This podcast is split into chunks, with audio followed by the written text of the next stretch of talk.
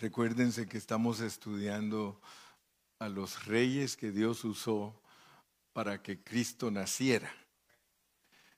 Y que esos reyes son para nosotros una sombra, un ejemplo, eh, para que nosotros eh, veamos lo que está encerrado en la vida de ellos para nosotros. De todos ellos Dios habla lo malo que hicieron y lo bueno. ¿Verdad? Todo lo malo que hicieron y lo bueno. Estamos en Mateo 1.9.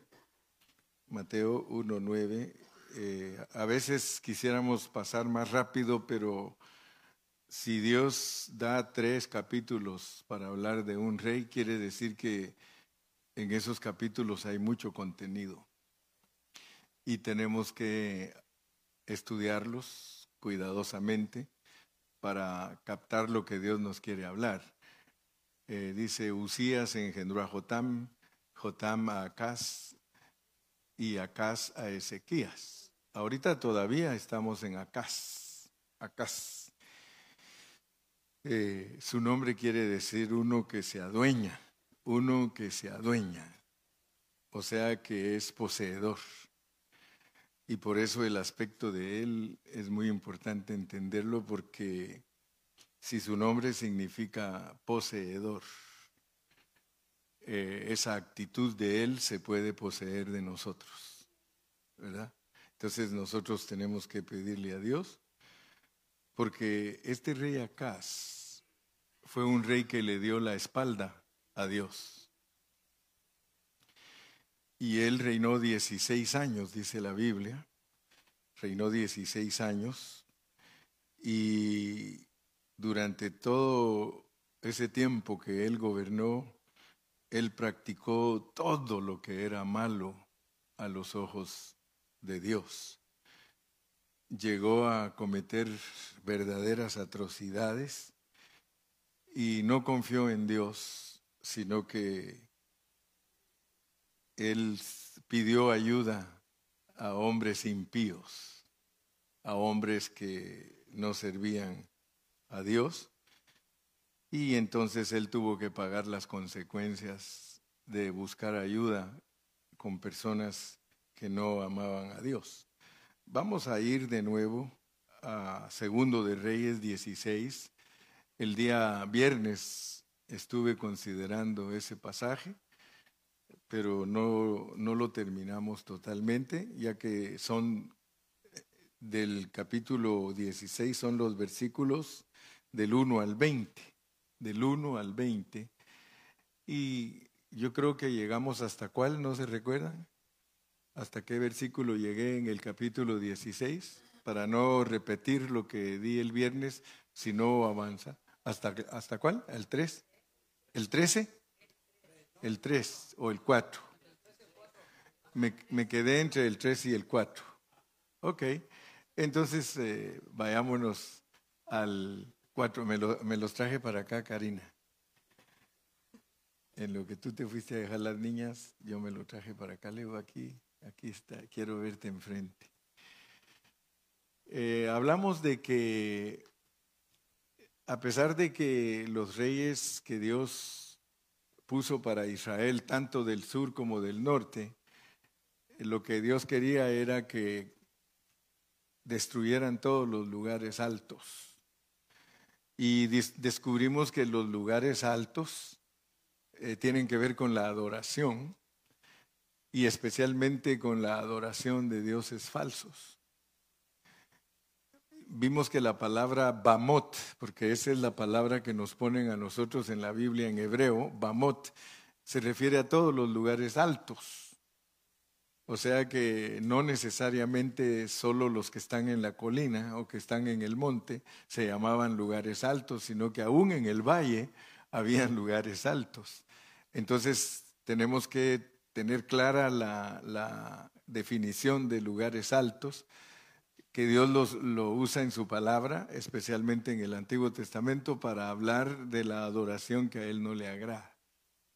Entonces, los lugares altos en el Antiguo Testamento era para poner estatuas, para poner dioses falsos aún hacían orgías. Eh, o sea que había homosexualidad, lesbianismo y hacían orgías ellos y según ellos presentaban eh, su incienso a el Dios que ellos servían, ¿verdad? O sea que cada persona, de acuerdo a su manera de comportarse, tiene su Dios. Entonces Dios nos pone al pueblo de Israel como su pueblo, porque Dios siempre ha tenido un pueblo.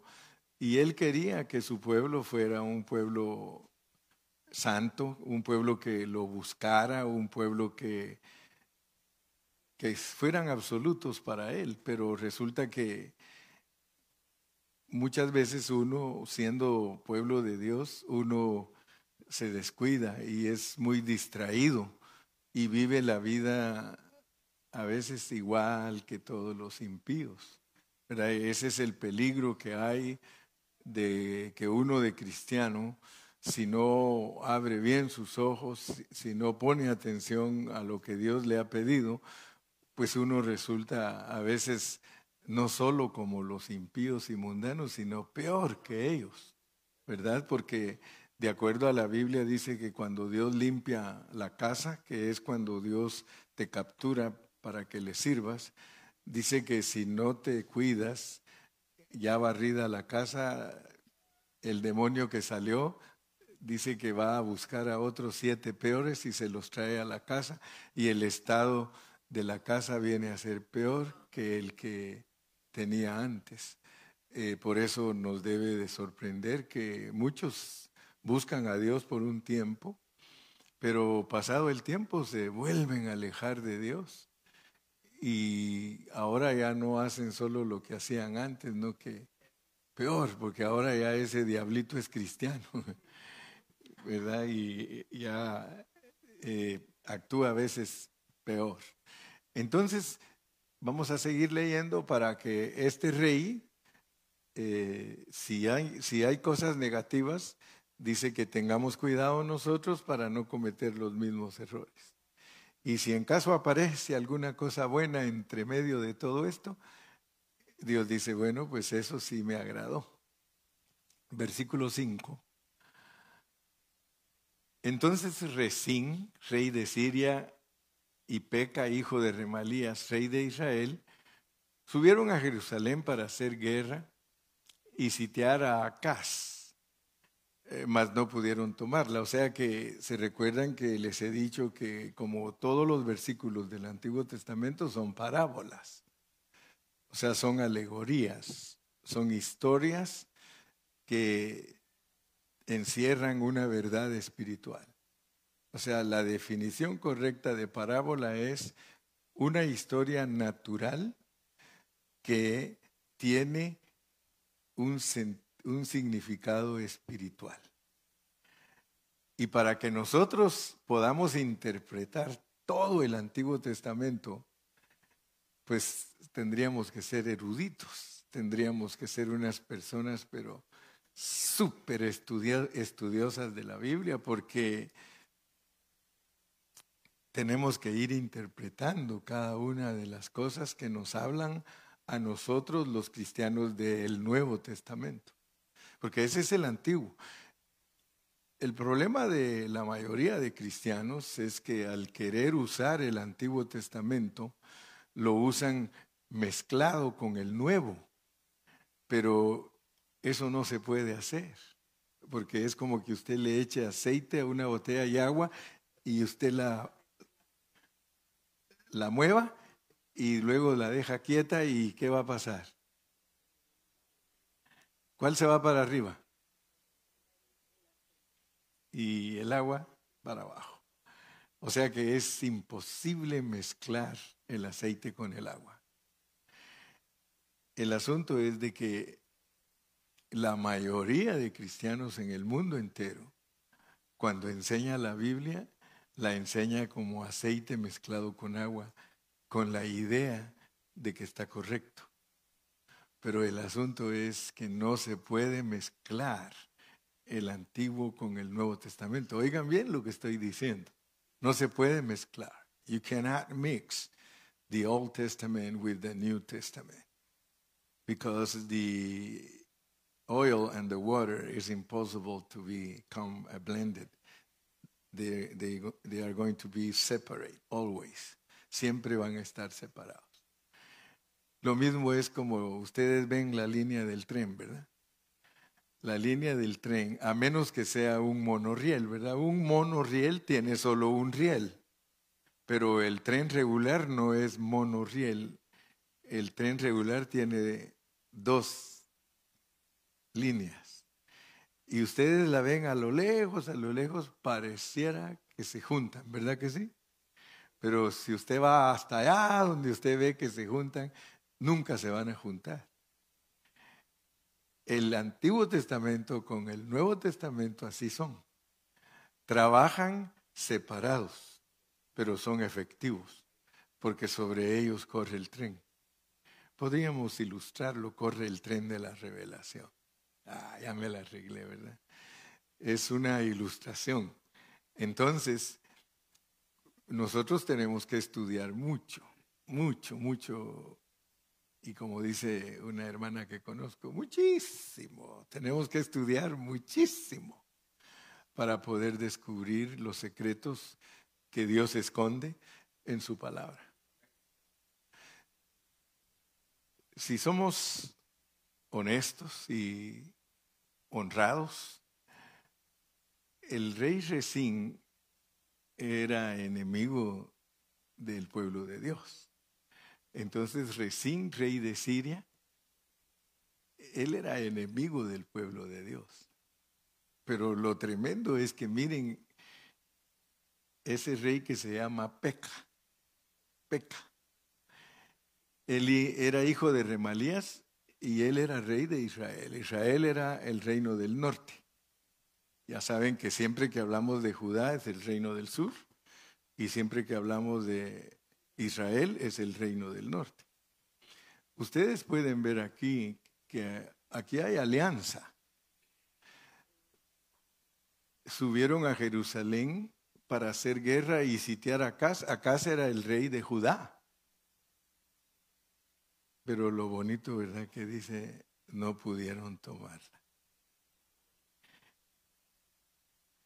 El rey de Siria era enemigo no solo de Judá, sino que también era enemigo de Israel. Si continuamos leyendo la historia, nos vamos a dar cuenta que al ratito ese mismo rey está contra Resín, perdón, contra Peca, contra Peca. Entonces, para nosotros los cristianos del Nuevo Testamento, la sabiduría de Dios está en ese versículo. Ustedes saben que Israel y Judá son los que componen al pueblo de Israel en totalidad. Para que el pueblo de Israel esté total, eh, esté como algo completo, gracias, este, tiene que ser el reino del norte y el reino del sur. Porque esa fue la división que ocurrió después de 120 años de unidad. Ellos se separaron, eh, Dios los puso aparte. Pero entonces nosotros ahí, si somos, les dije, honrados, tenemos que ver a los otros hermanos en Cristo. Porque la iglesia está dividida. A veces creen que, un cristiano es orgulloso si dice, es que yo me siento que soy de Judá, ¿verdad? Porque si alguien, ¿cuántos de aquí se creen de Judá? Solo, solo Dani, por lo que dije ya van a decir, y ya tengo reserva mejor. No, pero hablando en serio, si Judá era el pueblo que Dios usó para que naciera Cristo, todos nosotros decimos, yo quiero ser Judá. Pues dígalo con humildad, yo quiero ser Judá, hermano Carrillo, yo no quiero ser Israel, yo quiero ser Judá porque, porque la enseñanza de Judá es que yo puedo dar a luz a Cristo. Entonces, Resín se puede decir que era un mundano y peca un hermano que se hace amigo de los mundanos. Noten pues cómo va el asunto, porque cuando un cristiano, porque Jerusalén es la capital de Judá y Samaria es la capital del reino del norte.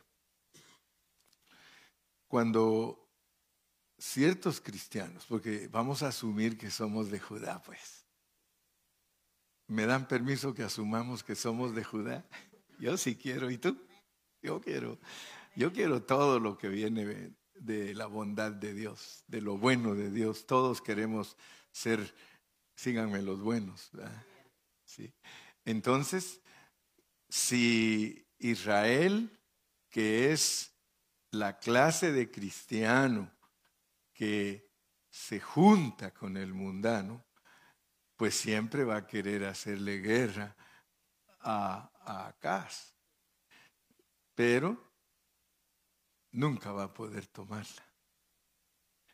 Si usted es un cristiano genuino, no lo va a poder a usted sacar nadie de la realidad que Dios le revela en su palabra. Entonces aquí nos previene a nosotros. Es que como en el Nuevo Testamento no está explicado qué es lo que Dios quiere de nosotros. Si ustedes se dan cuenta, al leer el Nuevo Testamento, Ahí solo nos dan todas las reglas de cómo debe ser la iglesia y aquí y allá. Ser santos, pero no te dicen cómo se es santo, ¿verdad? Eh, te dicen que seas apartado, pero no te dicen cómo es que te apartas.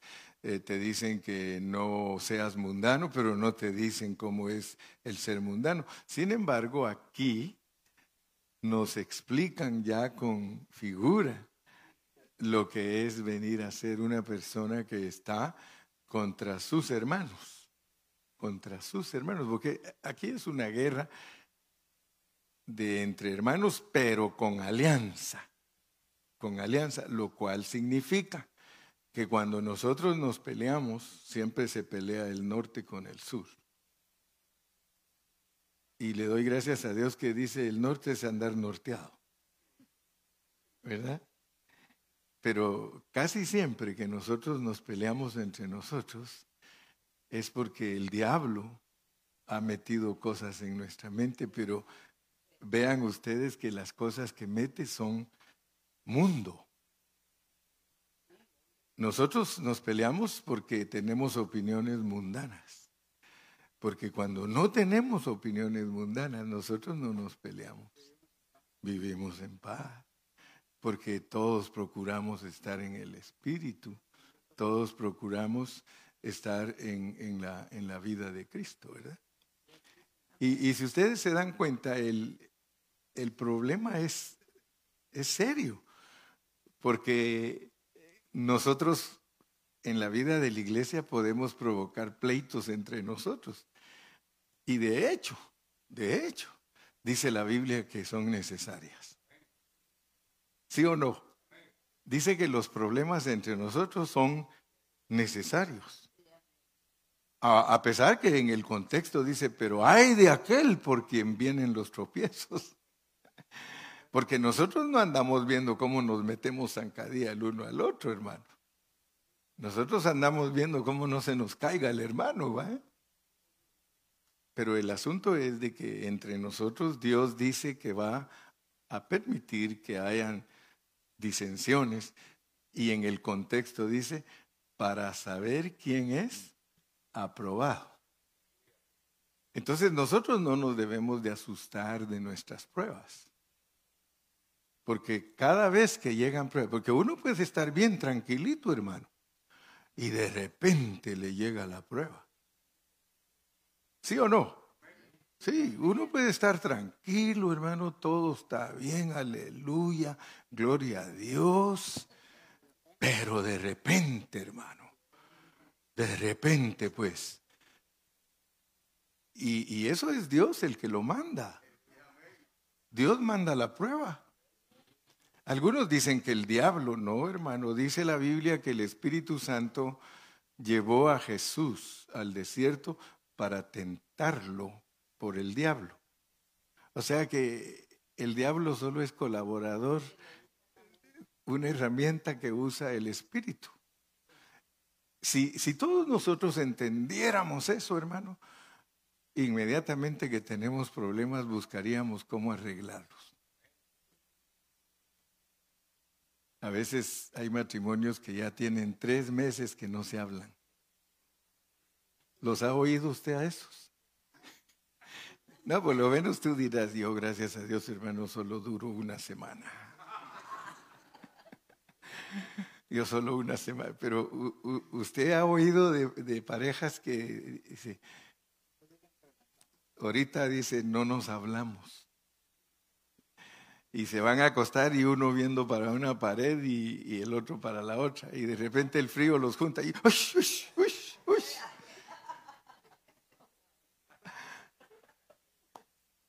Bueno, las alianzas, las alianzas son malas. Y queremos que oiga bien el enemigo y los ángeles caídos y los demonios, que oigan bien, no nos van a poder tomar. Ah, hermano, ¿por qué no le damos un aplauso al Señor, hermano? Noten ustedes que especialmente cuando estudiamos números, hablamos de las jornadas. Y las jornadas que Dios revela en su palabra son para que nosotros entendamos que no hay situación en nosotros negativa como cristianos que pueda prevalecer. Tú puedes tener pruebas en tu hogar, en tu trabajo, con tus primos, con tus tíos, con tus hermanos, pero no van a prevalecer porque Dios declara que no nos puede tomar el enemigo. Y si algún día creemos que la cosa va inclinándose a que nos van a entregar, mentira de Satanás. Dios no nos va a entregar y dejarnos allí Dios siempre nos va a sacar de nuestros apuros.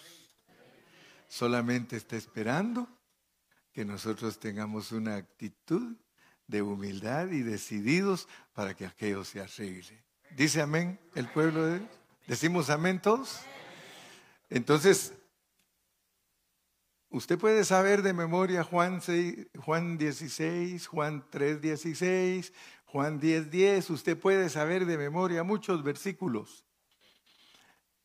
Pero ¿por qué no se aprende este? Entonces Resín, rey de Siria y Peca, hijo de Remalías, rey de Israel, subieron a Jerusalén para hacer guerra y sitiar a Acaz, mas no pudieron tomarla. O sea que van a hacer todo lo posible por atacar a Acaz. Y fíjese que Acaz no va a creer que era bueno. Acá es un, fíjese que es un cristiano que le dio la espalda a Dios. Ustedes saben que los amigos del Señor son los más traicioneros. Porque muchos hablan de Judas. Ese Judas es bien traicionero. Y el Señor, si le abre a usted los ojos, le dice, pues el Judas eres tú. Porque a veces nosotros creemos, ah, hermano Judas, el hermano Judas y el hermano Judas. ¿Sí? Pero cuando Dios le abre los ojos a uno, le dice, no hombre, mi hijo, si el Judas eres tú. Entonces cuando Dios nos abre los ojos, nosotros nos damos cuenta que tenemos que vivir con una actitud de decisión de no dejar que el espíritu malo nos, nos haga buscar alianza con Resín. Usted ponga a Resín como mundano, como diabólico, como demoníaco y, encaja perfectamente. Porque todo lo que no proviene de Dios es demoníaco, es malvado, Así que cualquier pensamiento que nos llega a nosotros malvado viene del enemigo que quiere que hagamos alianza. Muy bien, entonces sigamos leyendo para sacar, estamos sacando el jugo, la esencia. En aquel tiempo, y, no es casualidad que cuando Dios nos está contando una historia, se pase a otra.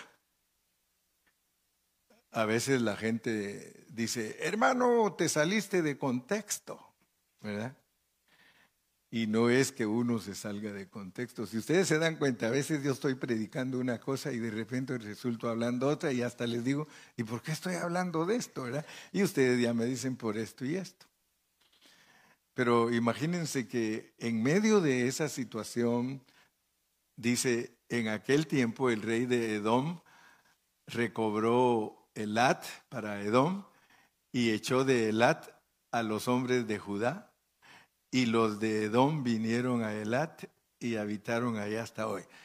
Si ustedes están poniendo atención y no estamos interpretando a nuestro antojo, sino que nos tenemos que sujetar a interpretar de acuerdo a lo que ya sabemos. Nosotros ya sabemos que Cristo es nuestro Salvador, ya sabemos que Dios no solo nos da salvación, nos da reino, ya sabemos que imposible que nosotros vayamos al lago de fuego, pero posible que vayamos al infierno. Porque algunos no entienden esas cosas, pero porque no han estudiado. Pero aquí se habla con puros técnicos. Yo hablo con puros técnicos porque muchos de ustedes tienen 20 años de andar conmigo, ya sería algo cruel si no, si no entienden lo que estoy hablando, ¿verdad? porque está bien que diga aquel que no entiende el que no me pone atención. El que no me pone atención, él dice, yo no entiendo al hermano Carrillo, saber qué está diciendo. Y puede ser que aquí esté, pero no pone atención. Pero si pone atención, dice, ya sé por dónde anda este pelón, ya sé por dónde está, ¿verdad? Entonces, en aquel tiempo, el rey de Edom recobró Elat para Edom y echó de Elat a los hombres de Judá. ¿Qué sucedió que el, enemigo nos, nosotros buscamos alianza con el enemigo, ¿verdad? El enemigo nos propone, hey, si, si ustedes quieren, está bien, yo, yo los ayudo y pues vamos contra Cas. Pero dice, pero no los, no, no los pudo tomar. Pero hay pérdida. Se dan cuenta que aunque no nos puede tomar, debido a que hicimos alianza. Hay pérdida porque miren, les quitaron ciudades. ¿Qué, harían los salvadoreños si al otro día les dicen que Guatemala tomó este Aguachapán? ¿Usted cree que los salvadoreños no se van a enojar con los guatemaltecos si los guatemaltecos les quitan Aguachapán? el celo. Dice, no, a esos chapines hay que hacerles la guerra. ¿Cómo nos van a quitar si apenas tenemos pulgarcito? Y esos que tienen diez veces El Salvador y se nos vienen a quitar ahora a nosotros un pedacito de nuestro pulgarcito. No puede ser.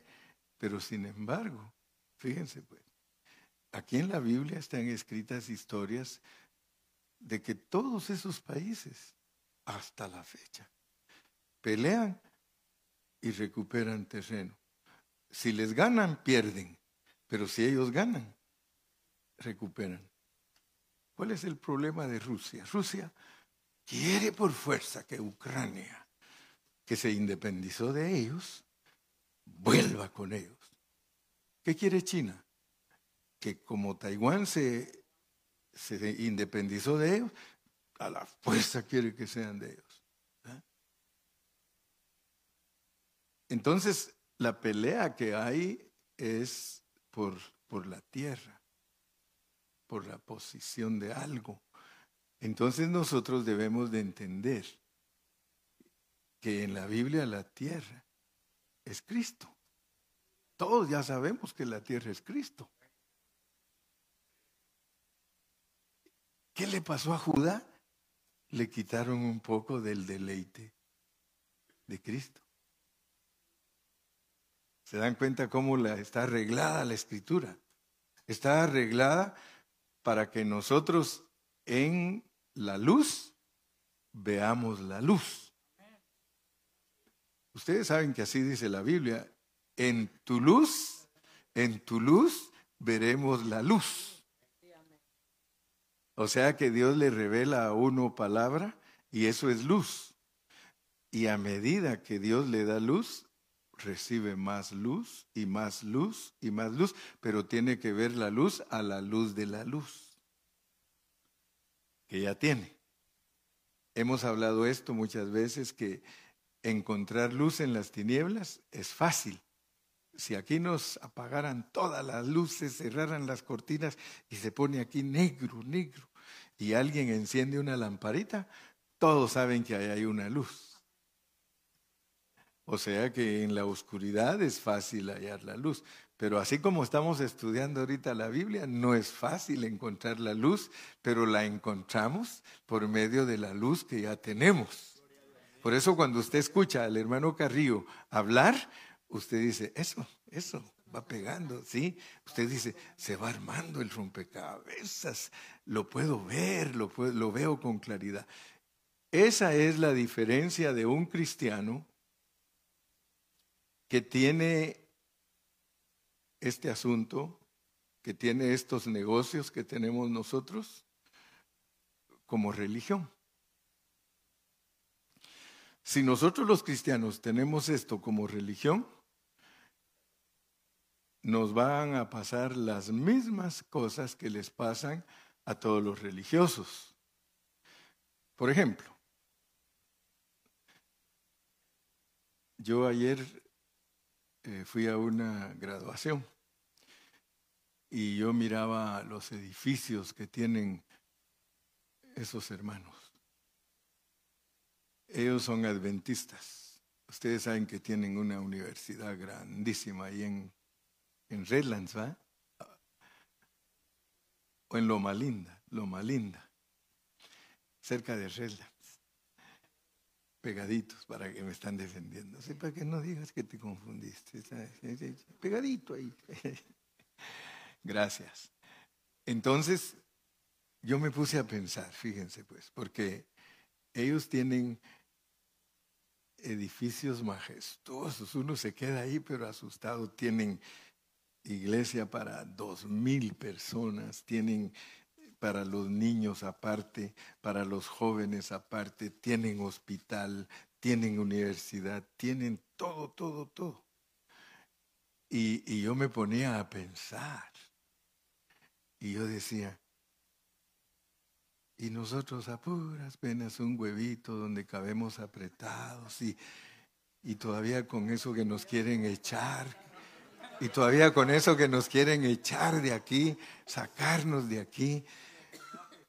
Y yo decía, y ellos que ni siquiera tienen una buena una enseñanza, puede, tienen enseñanza, tienen mucha doctrina, pero usted que, que estudia la Biblia con humildad, usted se da cuenta de los errores que tienen en sus enseñanzas. Como por ejemplo ellos, ya ven que ellos creen que hay que guardar el sábado literal, literal. Ellos para ellos hay que guardar el sábado literal. Hermana Mary caminó mucho con ellos. Gracias a Dios que Dios la salvó. Ahora ella dice, gracias Jesús que me, que me sacaste de ahí. Porque mire, mire, mire pues. Cuando uno le pide a Dios de corazón que Él le revele su palabra, mire cómo estamos estudiando, que le revele su palabra. Fíjense que yo lo entiendo bien fácil, pero ellos tienen millones de gente en el mundo entero que no lo entienden. Fíjese, ellos dicen, es que la ley de Moisés dice que hay que guardar el sábado y nosotros guardamos el sábado. Les dije al principio que al mezclar los testamentos uno puede resultar haciendo cosas que no son correctas. Ellos el sábado literal empieza el viernes a las seis de la tarde y termina hasta el otro día. Ok, fíjense pues. Ustedes leen humildemente, con entendimiento, dirigidos por el Espíritu Santo. Ustedes leen en Génesis. que dice que Dios hizo todas las cosas en seis días. ¿Sí o no? Dice en seis días. Y en el séptimo descansó quién?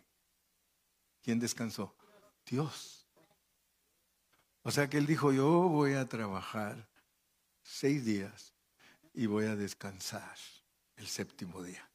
Así lo dijo Dios. Así lo puso en el Antiguo Testamento. Pero fíjese pues, por no tener cuidado cómo se trasladan las sombras, porque Pablo te dice que el sábado es una sombra. Aún cuando les dice que es una sombra, los adventistas hacen así, mire, no oigo, no oigo, no oigo, soy de palo, tengo orejas de pescado. Ellos no quieren oír la verdad. Ellos, su profeta les estableció eso y así se quedaron. Pero noten pues, Dios descansó. El sábado es el descanso de Dios. El sábado es el descanso de Dios. En el Nuevo Testamento, ustedes saben cómo se condujo Cristo aquí en la tierra. Hasta lo criticaron los fariseos porque dijeron que él quebrantaba el sábado porque a él no le importaban ritos ni sábados literales. Él sabía que su padre descansó el sábado. Ahora, noten pues, porque para nosotros los cristianos es muy fácil entenderlo. Para Dios, Él dijo, yo trabajé seis días y en el séptimo día es mi descanso. Para nosotros, ese sábado, ese descanso, es una persona. No es un día, es Cristo. De tal manera que el Señor del cielo dice, ese es mi sabbat. Y fíjense que aún en el Antiguo Testamento, Él enseña que Cristo es su descanso. Leamos en Isaías 66, ¿verdad? Isaías 66 me parece. Sí, pónganme ahí Isaías 66 para que vean que desde el Antiguo Testamento el que pone atención entiende. Sí, Isaías 66, 1. ¿Cuántos saben que cuando la Biblia habla de Yahvé, de Jehová, está hablando del Padre Celestial y está hablando de Cristo? Jehová dijo así, el cielo es mi trono y la tierra estrado de mis pies. Fíjense pues, ahí él se está revelando como un gigante, como un gigante que los pies los tiene en la tierra y se puede sentar allá en el cielo, porque ahí está su trono, ahí se sienta. Él no es como nosotros que a veces nos sentamos en una silla y nos cuelgan los pies, ¿verdad? No, él dice que el cielo es su trono y la tierra el estado de sus pies. Y por eso es que él pregunta, él pregunta, ¿dónde está la casa que me habréis de edificar y dónde está el lugar de mi sabbat, mi sábado, mi sábado? ¿Dónde está? Dice, sí, mira de qué tamaño soy. Mira de qué tamaño soy mis pies sobre la tierra y mi trono sentado yo en el cielo. ¿Puedes ver de qué tamaño soy? Entonces yo quisiera saber en dónde me vas a hacer mi casa, porque para que me hagas mi casa tienes que ver de qué tamaño soy. Y todavía agrega que la casa es el lugar de su reposo. Versículo 2. Mi mano hizo todas estas cosas. Y así todas estas cosas fueron, dice Jehová. Ahora te va a declarar escondido ahí en la letra lo que es su casa. Mira. Pero miraré a aquel que es pobre y humilde de espíritu y que tiembla mi palabra. Fíjate pues, porque si no entiendes que están hablando del tamaño que es él y que no hay forma de hacerle casa, dice, esta, esta es mi casa. Esta es mi casa. Sigamos leyendo. El que sacrifica buey es como si matase a un hombre. El que sacrifica oveja como si degollase un perro. El que hace ofrenda como si ofreciere sangre de cerdo.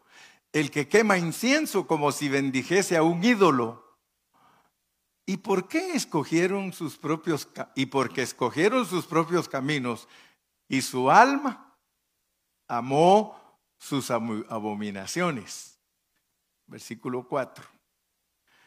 También yo escogeré para ellos escarnio y traeré sobre ellos lo que temieron, porque llamé y nadie respondió, hablé y no oyeron, sino que hicieron lo malo delante de mis ojos y escogieron lo que me desagrada. Oíd palabra de Jehová, vosotros, los que tembláis a su palabra, vuestros hermanos que os aborrecen y os echan fuera por causa de mi nombre, dijeron, Jehová sea glorificado, pero Él se mostrará para alegría vuestra y ellos serán confundidos. Bueno, lo que quiero es que no se les olvide que el reposo de Dios, el reposo de Dios, volvamos de nuevo al versículo 2, el reposo de Dios, mi mano hizo todas estas cosas y así todas estas cosas fueron, dice Jehová, pero miraré a aquel que es pobre y humilde de espíritu y que tiembla a mi palabra. ¿Dónde está el lugar de mi reposo? Entonces notemos pues que para nosotros no es un sábado literal. Para nosotros el lugar del reposo de Dios es que, que seamos humildes, que seamos personas con un espíritu humilde y que temblamos a su palabra, es decir, su palabra nos impresiona, su palabra nos captura. Y entonces Él dice, ustedes son el sábado que yo ando buscando, porque en corazones así yo estoy pero tranquilo. Por eso nos llama a nosotros la casa de Dios. Entonces se dan cuenta que qué triste es tener tanta intelectualidad, porque quiero que sepan, hermano, los adventistas tienen las mejores universidades de Estados Unidos y del mundo. Ellos tienen los mejores doctores. Ellos tienen las, los profesionales mejores de toda la faz de la tierra. Pero no entienden que ellos lo que está buscando Cristo es descansar en sus corazones que ellos sean el lugar de su reposo. Ellos están empeñados y quiero que sepan, en ellos se mueven solo doctorados y gente de intelectual. Ellos tienen todo el conocimiento, pero no saben discernir lo que está pidiéndoles Dios. Dios les está pidiendo que ellos sean su reposo, que ellos sean su casa, y que Él, que es grandísimo, cabe en nuestro corazón. Ese es un misterio, como Él tan grande cabe en nuestros corazones. Así que si ustedes se dan cuenta entonces, cuando uno mezcla el Antiguo con el Nuevo Testamento, no funciona porque no debemos de perder de vista el mensaje glorioso de Dios del Nuevo Testamento, que es vivir nosotros a Cristo, que eso hace que seamos la verdadera casa de Dios, el descanso de Dios. Dios descansa cuando tú eres santo, cuando tú dejas que Cristo fluya a través de ti, porque Cristo es el reposo de Dios. En esa vida el Dios reposaba. Este es mi Hijo amado en el cual yo tengo complacencia. ¿De qué me sirve? ¿De qué me sirve que el día sábado yo no coma carne si no amo a mi prójimo? ¿De qué me sirve, hermano? ¿De qué me sirve que me guarde con legumbres y no tenga el amor que Dios quiere que yo tenga hacia la humanidad, hacia mi prójimo, prójimo hacia mis hermanos? ¿Verdad? Yo le daría palmas al Señor, hermano.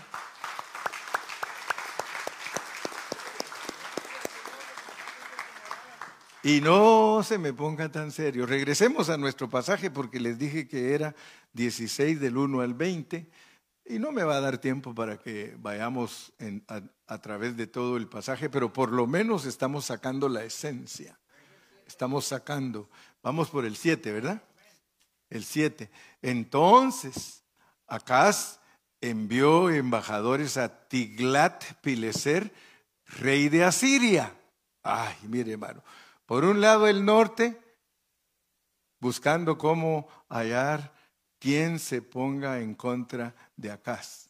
Pero ahora por eso en el otro lado, mire, entonces Acaz envió embajadores a Tiglat Pileser, rey de Asiria, diciendo, yo soy tu siervo y tu hijo, sube y defiéndeme de mano del rey de Siria y de mano del rey de Israel que se han levantado contra mí. Les dije y siempre les repito, Dios quiere que nosotros entendamos, hermano, que aunque Acaz era de Judá, tenía el mismo corazón que los del norte. Ahora, ¿por qué creen ustedes que Dios nos pone a todos los cristianos al mismo nivel? Para que nosotros entendamos que no es por nosotros que Cristo es dado a luz. Porque esto es estudiar la Biblia para sacar un pensamiento puro, un pensamiento sobrio, una palabra bien centrada. Entonces tú tienes que saber que Dios a ti te escogió, pero no porque eres bueno. Porque miren a la casa lo que está haciendo, lo mismo que hizo Peca. Peca buscó alianza para pelear contra Cas. Ahora Cas dice, ¿y, tú te unirías a mí para pelear contra, contra Peca y contra el, el, el, ¿cómo se llama? El rey de Siria. ¿Y, qué contestó el otro? Mire, yo soy tu siervo y tu hijo, sube y defiéndeme de mano del rey de Siria y de la mano del rey de Israel que se ha levantado contra mí. Dijo alguien, igualitos, igualitos. ¿Qué nos quiere enseñar Dios, hermano? Si los del norte y los del sur somos ruines. Dios quiere producir paz en tu corazón para que ya esa tu lengua se refrene de estar hablando mal de otros hermanos. Mejor morderse la lengua, que, nos pase como aquel que dijo, y tú le dices, yo era tan pobre, dice que no comíamos carne y la única vez que comía carne era cuando me mordía la lengua.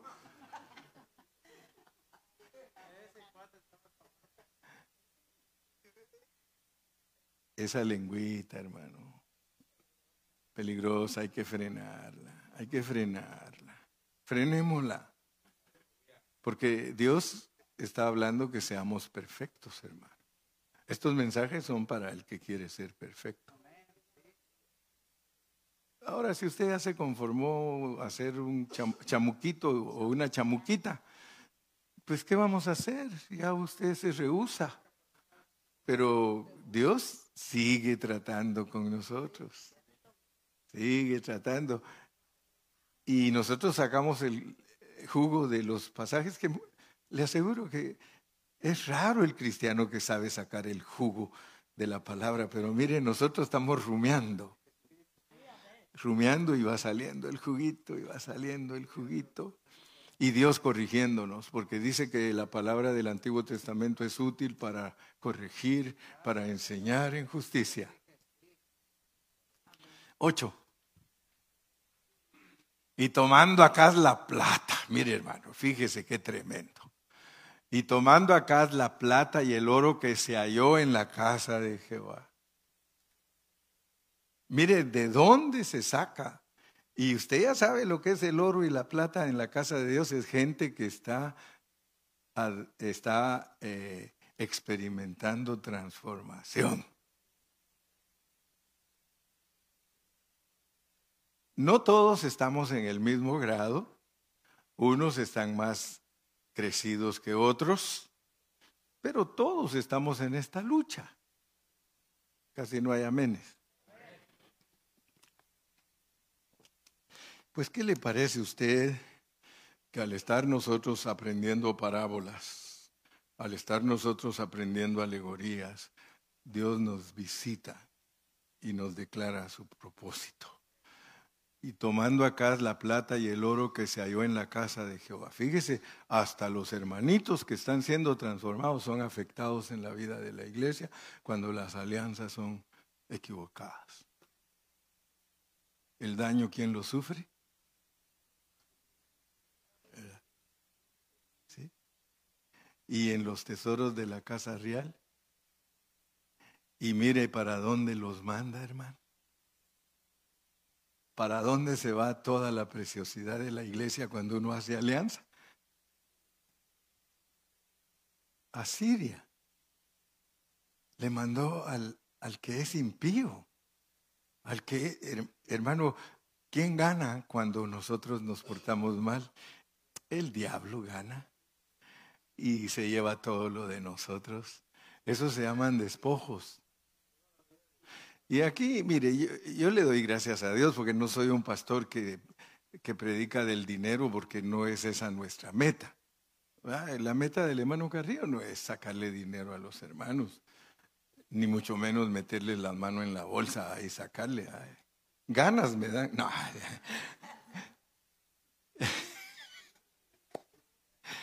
Envió, hermanos, nosotros salimos perdiendo porque nuestra alianza hace que las riquezas de nosotros vayan a parar a las manos del diablo.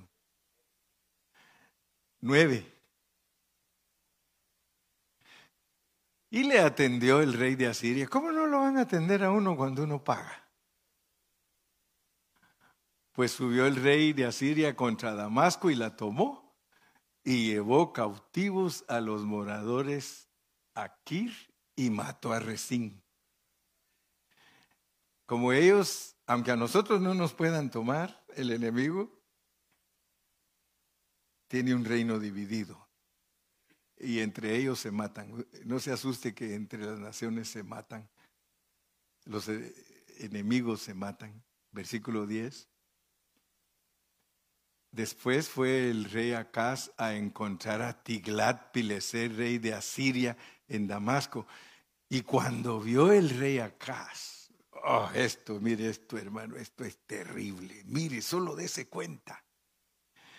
Cuando vio el rey Acaz el altar que estaba en Damasco, fíjese pues, envió al sacerdote Urías el diseño y la descripción del altar conforme a toda su hechura. Mire a dónde va a parar el cristiano, hermano.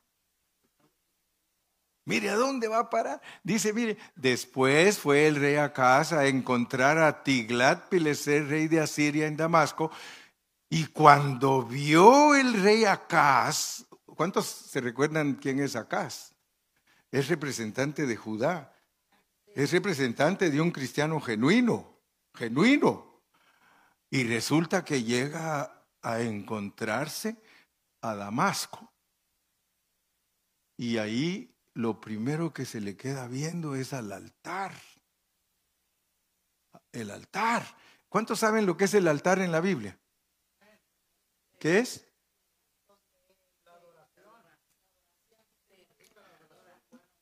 La cruz de Cristo. La cruz de Cristo. Pero aquí no está la cruz de Cristo, aquí está el altar de Tiglat Pileser. Y cuando vio el rey Acaz el altar que estaba en Damasco,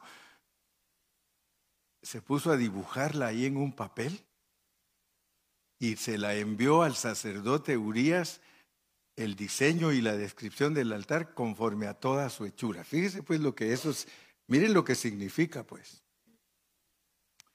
las alianzas de los cristianos con los mundanos producen un cambio en los asuntos espirituales.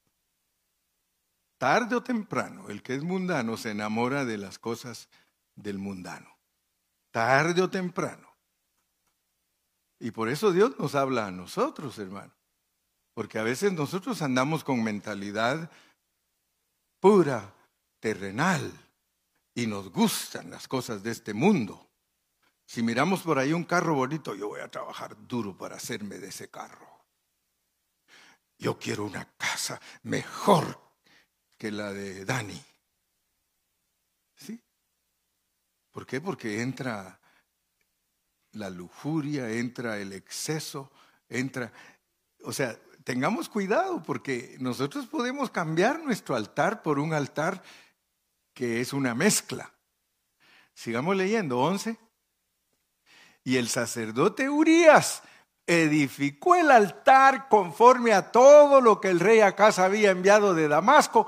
Así lo hizo el sacerdote Urias, entre tanto que el rey Acaz venía de Damasco. Fíjese, mientras él venía de Damasco, ya Urias estaba haciendo el altar, porque de seguro se enamoró Acaz toda la gente que tenía Teglat Pileser, Tiglat Pileser, y haber dicho, esto está bonito. Yo vi una compañía de jóvenes y por eso muchos cristianos hoy, mire, dice, ¿saben qué? Para atraer a los jóvenes hay que hacer los conciertos como hacen las fiestas los mundanos. Echen humo, apaguen las luces y a muchos les gusta y, y, son personas que están en una iglesia donde se está buscando la santidad de Dios, pero ellos no, hermano. Como ellos se asocian a otras cosas y quieren cambiar. Es peligroso, hermano, cambiar. Yo siempre les digo a los de la alabanza, no me vayan a dejar morirme sin oír cantos de ustedes. Yo quiero cantos de ustedes. ¿Sabían ustedes que para cantar los que cantamos nos cobran? No podemos cantar aquí y mandarlo allá, todos bloqueados los videos. Sorry, no right of music, no right of music, no right of music, no right. Hermano, ellos son famosos y son millonarios y nosotros dándoles más, dándoles nuestro oro y nuestra plata. ¿Por qué? Porque ¿no será que nosotros queremos ser como algunos grupos del mundo? O algunos grupos, imagínense, echen humo, apaguen las luces y pongan unas que echan así, que dan vuelta y tal para que parezca que los hermanos jóvenes, porque para ellos es, para nosotros los viejos hermanos, nosotros qué? Nosotros una guitarra, alabaré, alabaré. No, pero los otros quieren que haya cambio porque los jóvenes nunca sacrifiquen la verdad por atraer jóvenes. Yo prefiero tener 20 jóvenes que entienden la palabra que tener mil que están con el humo y con eso que los está arrastrando. Está escrito, hermano, pero como muchos no les convienen estos pasajes, muchos no los predican estos pasajes, hermano. Muchos de estos pasajes dicen, a saber usted qué quiere decir. Nosotros sí sabemos, quiere decir sustitución. ¿A dónde fue a parar la Iglesia Católica por sustituir? La Iglesia Católica acepta brujos, acepta asesinos, acepta gente que está a favor del aborto. ¿Por qué? Porque sustituyeron, porque si no se les va la gente. El día que la Iglesia Católica predique igual que nosotros, toda la gente se viene con nosotros. Porque van a decir, entonces, ¿para qué estamos con ustedes? Mejor nos damos con los que ya sabemos que así predican. Ustedes están imitándolos. Versículo 12. Venía pues caminando y ya el otro trabajando. Versículo 12. Y luego que el rey vino de Damasco y vio el altar, Se acercó el rey a él y ofreció sacrificios en él. Hermano, no crean que esto es juguete. Uno puede resultar creyendo que está agradando a Dios y ya cambió el altar. Ni aménes hay, hermano. Trece y encendió su holocausto y su ofrenda y derramó sus libaciones y esparció la sangre de sus sacrificios de paz junto al altar 14. E hizo acercar el altar de bronce que estaba delante de Jehová en la parte delantera de la casa, entre el altar y el templo de Jehová, y lo puso al lado del altar hacia el norte. Cambió todo, hermano, todo lo está cambiando. Mire, 15. Y mandó el rey Acaz al sacerdote Urias diciendo, en el gran altar encenderás el holocausto de la mañana y la ofrenda de la tarde y el holocausto del rey y su ofrenda y asimismo el holocausto de todo el pueblo de la tierra y su ofrenda y sus libaciones y esparcirás sobre él toda la sangre, cambiando todo. Y toda la sangre del sacrificio, el altar de bronce, será mío para consultar en él. Se enorgulleció el orgullo es del diablo y resultó apropiándose él de las cosas de Dios. 16. E hizo el sacerdote Urias conforme a todas las cosas que el rey Acaz le mandó. Y cortó el rey Acaz los tableros de las basas y les quitó las fuentes y quitó también el mar de sobre los doce bueyes que estaban ahí y lo puso sobre el suelo. Mire, quitó todo lo que Salomón había hecho. Dijo, quiten esa, e, e, esa fuente sobre los lomos de los doce bueyes y pónganlo en la tierra y a saber qué hizo con los bueyes, hermano. 18. Asimismo, el pórtico para los días de reposo que habían edificado en la casa y el pasadizo de afuera, el del rey, los quitó del templo de Jehová por causa del rey de Asiria. Los demás hechos que puso por obra Acaz, no están todos escritos en el libro de las crónicas de los reyes de Judá. Y con esto termino. 20. Y durmió el rey Acaz con sus padres y fue sepultado con ellos en la ciudad de David y reinó en su lugar su hijo Ezequías. Así que nos toca entrar a Ezequías y, y vamos a darnos cuenta que para Ezequías hay cuatro capítulos. Ezequías fue uno de los mejores reyes de Judá y se van a dar cuenta la gran diferencia de padre a hijo. Así que en la Biblia hay hijos de padres malos que salieron malos y hay padres, hay hijos de padres buenos que salieron malos, pero hay padres malos que tuvieron hijos buenos.